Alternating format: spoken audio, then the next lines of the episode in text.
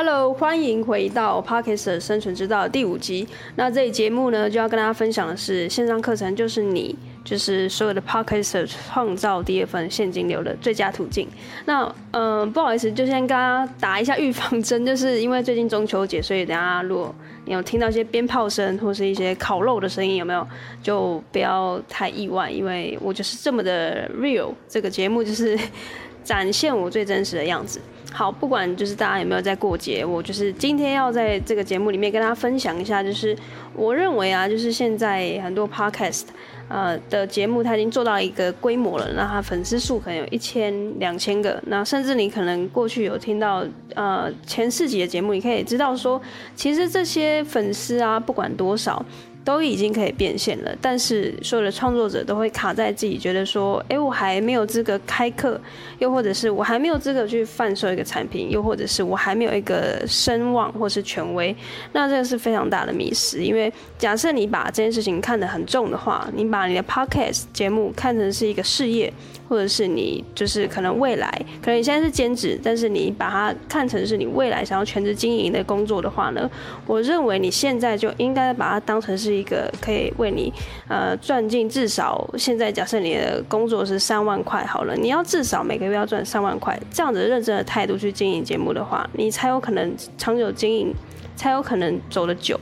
那我觉得现在啊，就是呃，我我自己这两年自学网络行销，我会发现到说，其实你当然可以去在你的节目去业配，或接一些业配，或接一些广告。那或者是有些人是做联盟行销，他可以帮忙介绍产品，然后中间就赚取佣金嘛。那这些东西都我我自己认为啊，我自己做了两年的这个成绩下来，我觉得。其实最好的方式还是你自己要拥有自己的产品，然后服务。那我在上集也有跟大家分享过，其实我认为这个产品或服务，除非你自己对于某一个特定的产品是很有兴趣，又或者是你现在就已经有一个既定的产品或服务，不然的话呢，我觉得如果你现在是从零开始要去打造自己的服务，我觉得线上课程是一个最好最好的一个方式。那为什么这样说呢？假设你的频道啊，就是你你是一个瑜伽老师，或者是你是某一个音乐老师，然后然后或者是你是特别会在沟通这块，或者是一些心理方面、说话技巧这方面，不管是任何任何，只要你现在在经营 Podcast 频道，其实是你的频道就是一个定位了。那这个定位它一定是可以包装成一个服务，那这个服务就是线上课程。那为什么我会认为这线上课程是？呃，最好的一个方式是，第一个它是一个相对快速的，那第二个我觉得它是利润是最好的，它不用扣掉很多很多什么原物料的成本，或者是其他呃什么店租啊、房租啊、人力的这些成本，你完全就是可以靠你自己以一个艺人公司的角角色去。从啊、行销，然后上架你的课程到宣传，然后后置这些优化的东西，都是可以在你呃以一个人的状态去做进行。那甚至呢，你是不受时间地点限制的。而且这个最棒的方式，我自己会很喜欢啊，就是因为它可以用自动化经营的方式，只要有人在呃线上购买你的线上课程的话呢，他当然就刷了卡之后，这个课程的这个权限就开通了嘛。那当然，他中间遇到什么问题，他当然可以在呃，可能有一些呃课后的社团或者什么样的方式去做询问。但是其实相对的来说，他的课后的服务或者售后的这个客服的问题呢，其实只要把这 SOP 建立起来，其实它就是可以相对以自动化的方式去做经营。所以很多艺人公司或者现在很多创作者，他会开始走这样的一个方式，就是因为线上课程相对来说，它是不需要太多的人力去维护的。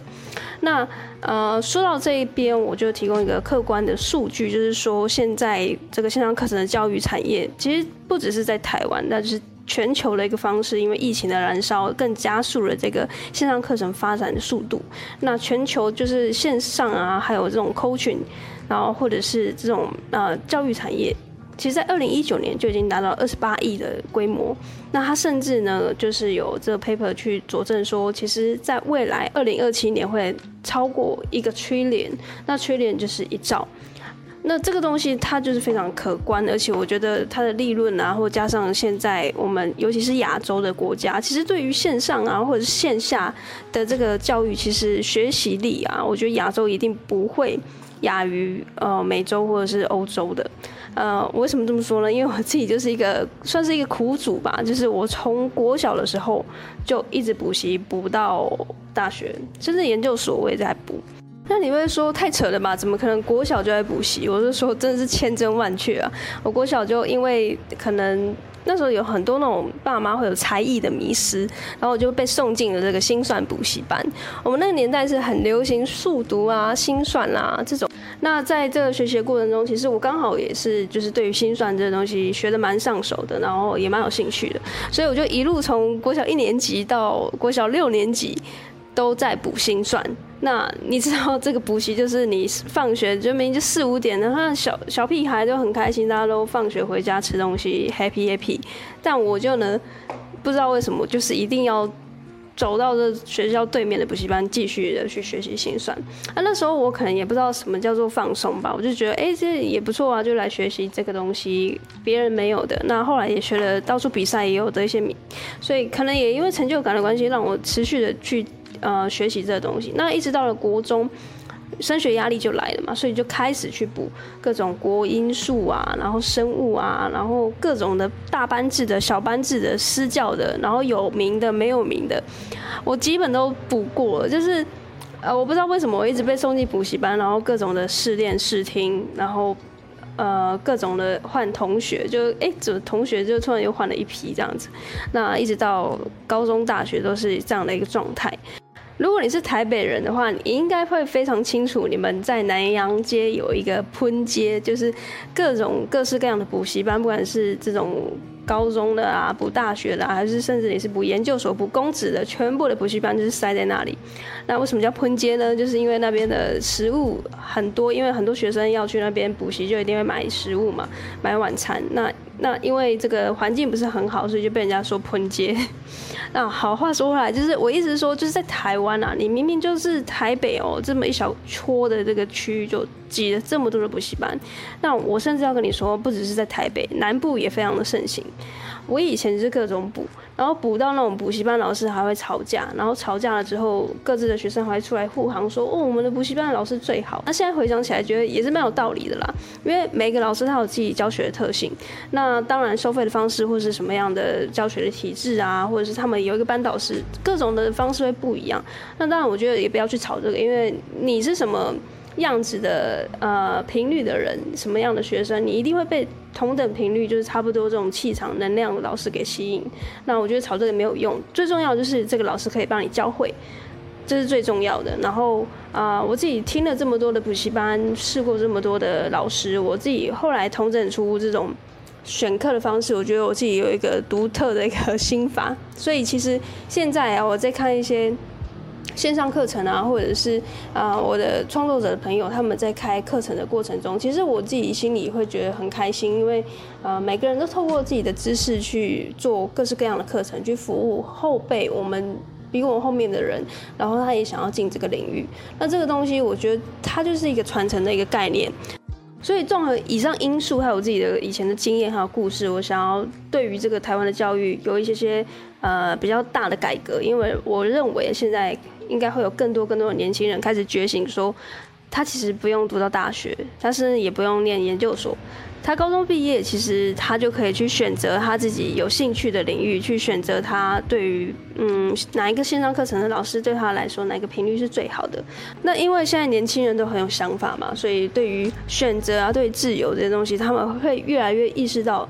就算不念大学，他也可以达到这样的程度，甚至大学也可以不用教他四年这个比较学术的东西。因为最重要的是，我们会经历过大学的洗礼，都是因为我们想要在未来选择职场的时候有更明确的方向。但是现在高中生啊，甚至是国中生，他可以透过各种网络啊、啊影片啊，或者是各种的这个 IG。上面他可以看到他喜欢的这种 KOL 或者是一些影响力的人物。他如果想要成为那样子的人，如果他刚好有开线上课程的话，我当然就是跟他学啦。我干嘛还要去读一个四年的大学，然后呃去听一些我不认识的教授结交我不太喜欢的朋友？那这个东西在过去会被定型成一个我们应该要这样。所以我们才去这样。那为什么我要这么义正言辞的跟大家呼吁这件事情呢？就是其实我就是过来人。那我觉得说，如果当我有这样的感受的话，我势必会觉得未来一定会有更多跟更多跟我一样